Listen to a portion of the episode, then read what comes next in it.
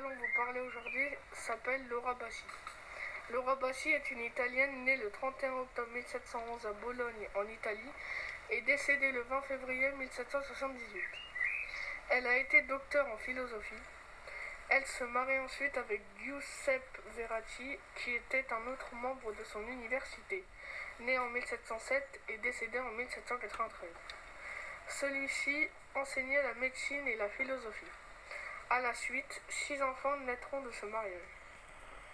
Laura Bassi fut la première femme à faire partie de l'Académie des sciences de Bologne. Elle a contribué à introduire des idées newtoniennes en Italie. Elle a aussi soutenu la disputation. Grâce à ses dons précoces, elle reçoit l'attention du pape Benoît XIV en 1745.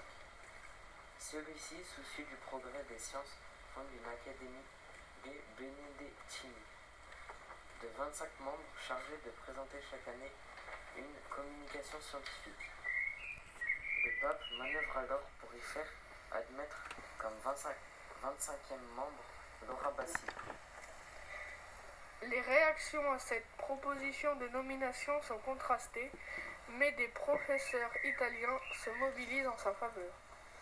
À sa mort, le fauteuil qu'elle occupait restera vide jusqu'à l'arrivée de Maria Dalle Dome, qui a été la première femme docteur en médecine de son pays. Parmi ses œuvres, on retrouve Problemate, Adame, Mechanico et Hydrometrico.